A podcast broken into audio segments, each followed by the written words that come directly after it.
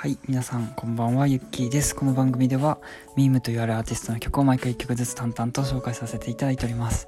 ミームというアーティストは2012年から活動してアルバム18枚曲数200曲以上作っております。無所属無名のアマチュアミュージシャン、その正体はしがないサラリーマンである私でございます。はい、そして今回、えっと、コラボ会の、えー2回目ということで、前回に引き続き、えーゲストに来ただい来ていただいております。はい、タカさんです。はい。どうも。はい、はい、ありがとうございます。引き続きよろしくお願いしまお願す。いします。はい、では、えっと、2回目ということでですね、えー次に、えっと、えーリクエストしてくださった曲はどの曲でしょうか？はい。宣戦布告です。はい、あ、いいですね。この曲も、あの、遠距離バンドのの中で、えー何回かやったことがあって、結構、えー勢いがあって、勢いがあるところですね。大事なところでのそうですね。盛り上げソングとして。そう、盛り上げソングとね、いいですね。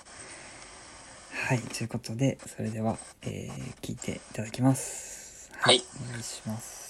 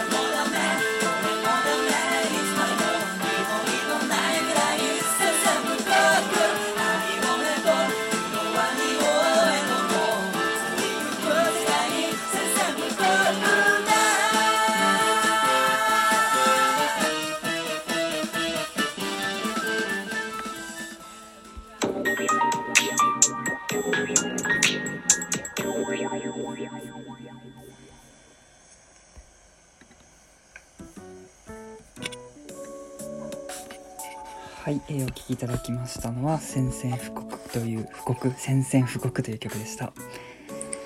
はい、ありがとうございます。はい、えーこの曲もね、バンドでやって、えーすごくバンド映えする曲だなと思って、まだでもあれですね、音源とかには残せてないので、ね、そうですね一回ライブで、そうですね、ライブでやって、でもすごいあれですよ、あの、反響が良くって、うん結。構あのあのナナっていう音楽音楽のアプリがあって、そこにこう伴奏とかを上げてるんですけどその宣戦布告の伴奏上げてくださいっていうリクエストがあって、で上げえー。て結構歌ってくれる人がいたりしてあ、そう。そうそうすごいありがたい。あ結構インパクトがあるもんね。そうですね。うん。立ち向かっていくっていう。そうそうそうそう。強い や嬉しい嬉しい。ちゃんと曲の意図が伝わってて嬉しいです。うん。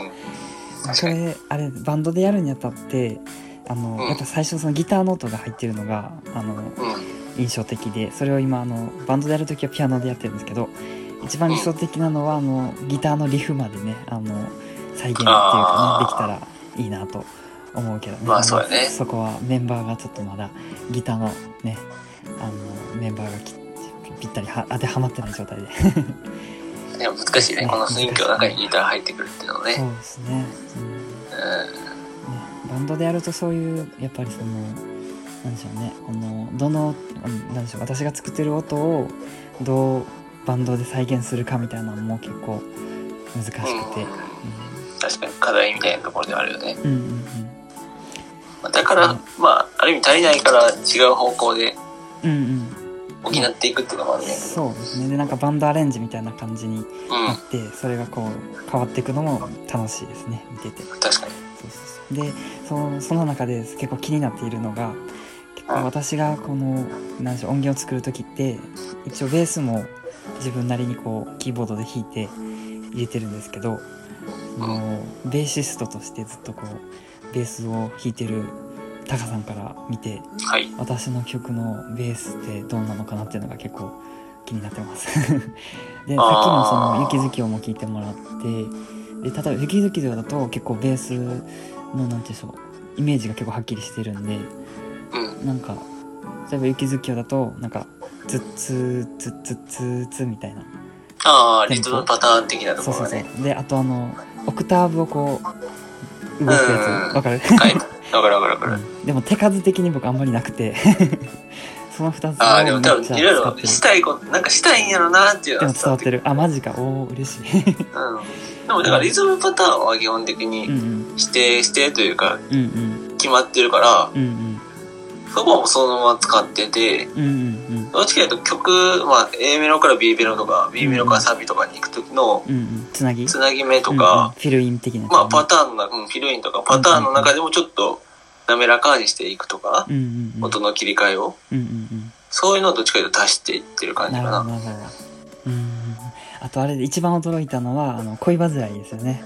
恋うん。煩いのあの感想のところのベースのねソロあがあれは感動した。あ、マジで。ね。あーめっちゃ。あれでもね、なんかね、うん。そんなに悩まずに考えてんだ。マジか。フレーズに関しては。すごいよな、昔、あの、うん。門出っていう曲をやってあったた時もあったあったあのあれも途中そういう、ああいう系があったから、はいはいはい。そんなあんなかっこいいソロあったっけみたいな。まあ、あそこまで長くはないけど、あはいはいはい。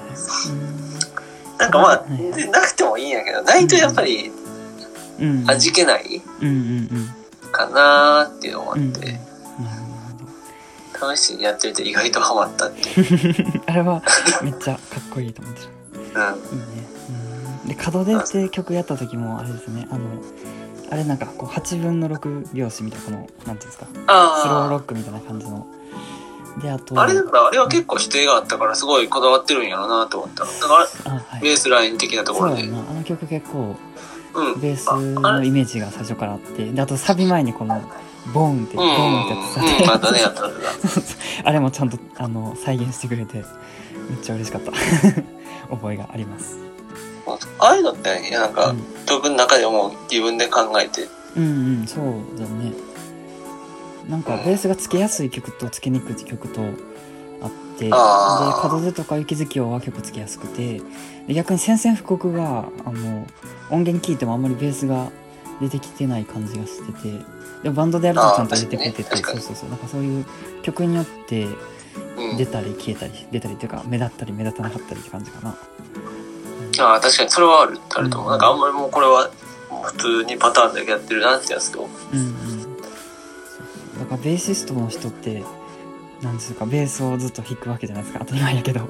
だからそこでさそのベースをこうがあんまりこう出てこない曲をいかにアレンジするかみたいなのも考えてるんだろうなと思ってそれすごいなと思います出てこないのもあるけど、まあでもうん出、出ないのが普通ではあるから、ベースは別に。うん今はキーボードとベースとドラムやから結構ペラベースわかるなっていう。うんうんうんうんどっちかというと、ギターがおると多分そっちに取られるかなるら、ほどね 今、今だから逆に3人やからこそベースがいろいろしたら面白くなるなっていう考えで。なるほどねやっぱりうんな。んかギターが入ってくるとギターって結構やっぱ主張が強いというかそうそうそう。ねどんどんだからそれこそギターのベーススでやってるソロとかもギターに取られる。そうやんなそうやんなじゃあやっぱり今のバランスがいいんかな、だからそれぞれの音が全部わかるっていうそうやんな。そうやんなそううん。ただ本当はドラムがもっといろいろしてもいいんかなって。この構成やったら。おっとっとそうそう。まさかのダメ出しがで、ダメ出しっていう意味じゃなくて、自由としてね、別にわざわざバックだけでやるん